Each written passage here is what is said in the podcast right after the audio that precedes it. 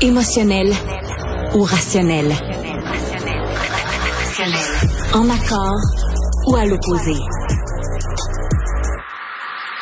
Par ici, les brasseurs d'opinion et de vision.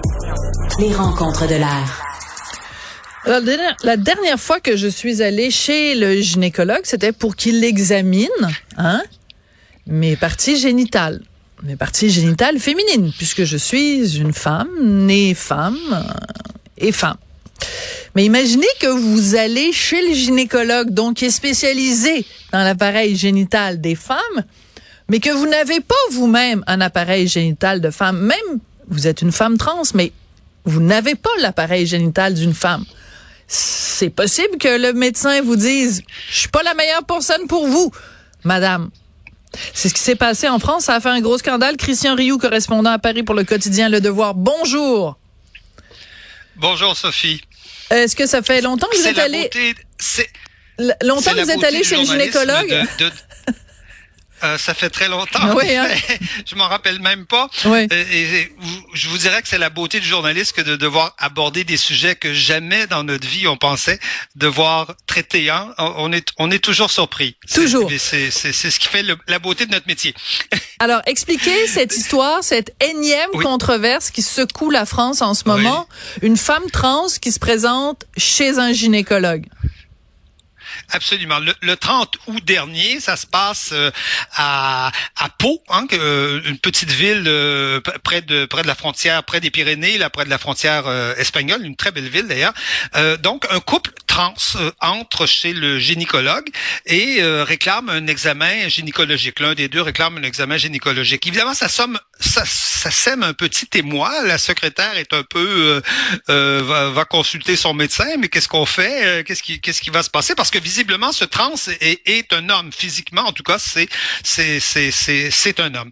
Et donc, euh, la secrétaire essaie d'expliquer. Euh, ben écoutez, vous êtes peut-être pas au bon endroit, c'est peut-être pas le bon médecin, vous devriez peut-être aller ailleurs. Et finalement, euh, le, couple refuse de partir et, et, le, et, le, et la personne en question euh, s'impose dans le donc dans le bureau du médecin qui est obligé de, de, de lui refuser une consultation, disant écoutez, je suis gynécologue, euh, je m'occupe de vraies femmes, je n'ai aucune compétence pour m'occuper des hommes, même s'ils se sont rasés la barbe et viennent de dire à ma secrétaire qu'ils sont devenus des femmes. Hmm. C'est ce qu'il écrira après, après sur Internet, mais c'est ce qu'il explique grosso modo, euh, grosso modo à son patient. Évidemment, tout ça fait une polémique. Aujourd'hui, vous savez, c'est pas très difficile de provoquer des polémiques.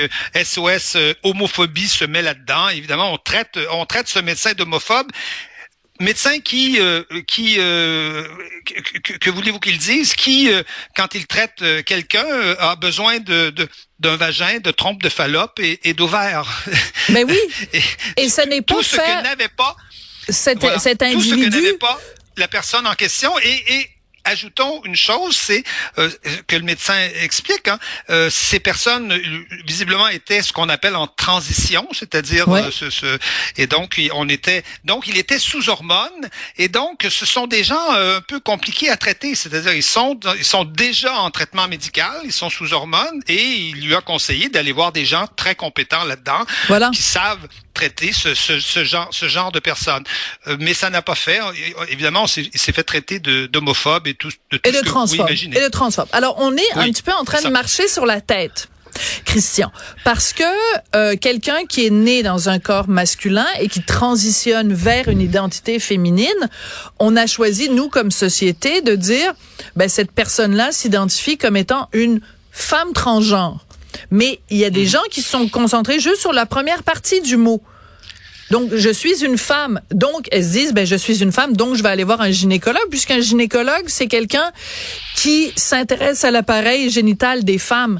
Mais ça n'est pas la bonne adresse, parce que tu n'as pas un appareil génital féminin. Donc, on, et et, et ce n'est pas de la discrimination, ce n'est pas contre les trans que de dire ça, c'est juste une réalité. Si tu veux acheter du pain, tu vas pas à la boucherie, et si tu veux acheter de la viande, tu vas pas à la boulangerie. Mais ça a l'air que c'est plus comme ça en France aujourd'hui. Donc ça a suscité quand même un débat. Il a fallu qu'il y ait des gens qui des féministes qui disent ben c'est correct de dire que c'est pas une vraie femme parce que dans les faits, c'est quelqu'un qui n'a pas un appareil génital féminin. Hum. Quand, vous avez un problème avec les poumons, vous n'allez pas voir un cardiologue. Hein? Euh, en général. Euh, et, votre et votre médecin généraliste ne vous enverra pas euh, chez un cardiologue. D'ailleurs, en France, normalement, quand on va consulter un spécialiste, on passe d'abord par un généraliste. Alors, je ne sais pas quel généraliste oui, l'aurait envoyé, envoyé ce trans-là chez un gynécologue. Je pense que c'est un peu aberrant. Il est probablement allé de lui-même écoutez, euh, on devrait pas devrait pas écarter le, la, possibilité que ce soit une provocation, parce que bon, euh, c'est un côté quand même un peu un peu adolescent ou provocateur dans ce genre dans ce genre de choses. Enfin. Puis Christian, faites attention quand vous dites écarter là. Je, n'en sais rien. N'utilisez pas le mot écarté dans ce cas-ci, s'il vous plaît. Alors, euh, voilà, je, je n'en sais rien. Mais chose, oui, effectivement, vous le dites, il y a des il y a des féministes qui ont qui ont réagi, hein, notamment Marguerite Stern, qui est une ancienne du, du groupe des, des des Femmes et Dorota Muto, qui sont euh, des féministes qui euh, qui considèrent que euh, l'expansion que prend le mouvement LGBT nuit aujourd'hui aux femmes et que tout ce phénomène trans fait en sorte que on, on, on, réduit les services aux femmes. Et leur inquiétude, c'est notamment que on demande dorénavant aux gynécologues de recevoir ces, ces, hommes ou ces femmes trans qui n'ont pas d'appareil féminin et qui et qu'on leur demande de les traiter alors que déjà le nombre de gynécologues en France est pas est pas ah considérable. Ça prend quand même un certain temps pour avoir un rendez-vous chez un gynécologue. Et donc leur inquiétude, c'est que on va demander euh, aux gynécologues de s'occuper des trans, alors que déjà il suffit à peine à, répondre aux besoins, aux véritables besoins des, des, des femmes qui elles ont d'un appareil génital euh, féminin comme vous euh, que comme vous le dites. Donc donc ça peut donc ça, on, on, risque si on continue cette espèce de comédie, je dirais quelque part, parce que il y a un côté avouons-le, il y a un côté comédie là-dedans. C'est-à-dire, on, on, se penserait des fois en URSS. Vous savez, en URSS, il y avait euh, de grands dirigeants bien aimés qui s'appelaient Staline. Tout le monde le détestait. Hein, il y avait, euh, il y avait une belle démocratie qui était en fait une dictature, mais on appelait ça, on appelait ça une démocratie. Euh, il y avait, il y avait une belle croissance économique qui était une récession à peu près permanente.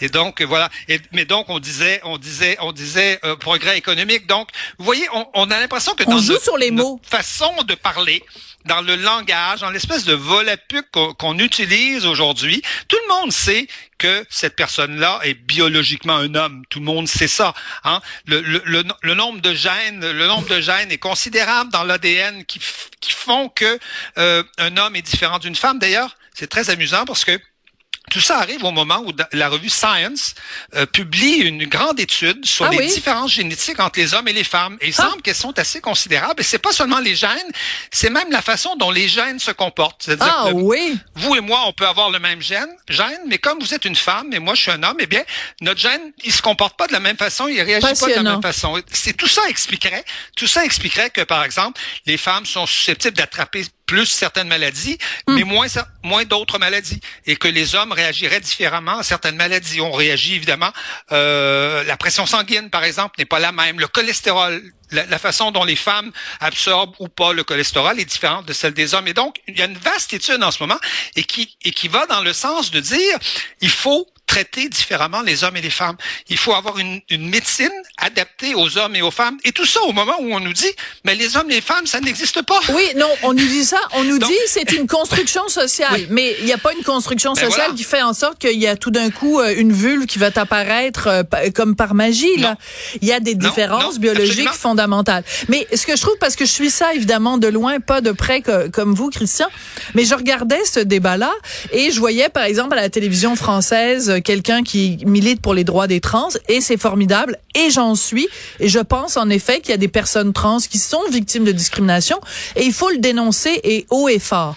Mais je pense que dans ce cas-ci, les gens ne c'est pas une bonne cause à défendre parce que il n'y a pas de discrimination envers les trans dans ce cas-là. C'est simplement un médecin qui dit je ne peux pas vous soigner, je ne suis pas la meilleure personne pour prendre soin de vous parce que vous n'avez pas la, la condition physique que moi je suis, dans laquelle moi je suis spécialisée. C'est juste ça qu'il dit, mais ça devient un drame aujourd'hui en 2023 de simplement dire oui, ça. ça, ça oui, ça devient un drame parce qu'on on, casse un peu ce, cette espèce de vocabulaire, vous l'avez un peu un peu fictif où on fait semblant que euh, qu'on devient une femme parce qu'on s'habille en femme, parce qu'on a eu une opération et qu'on et absorbe des hormones. Je pense, en fait, n'étant pas une femme, j'ose je, je, à peine le dire, mais je pense que c'est beaucoup plus complexe que ça d'être une femme pour en avoir fréquenté quelques-unes.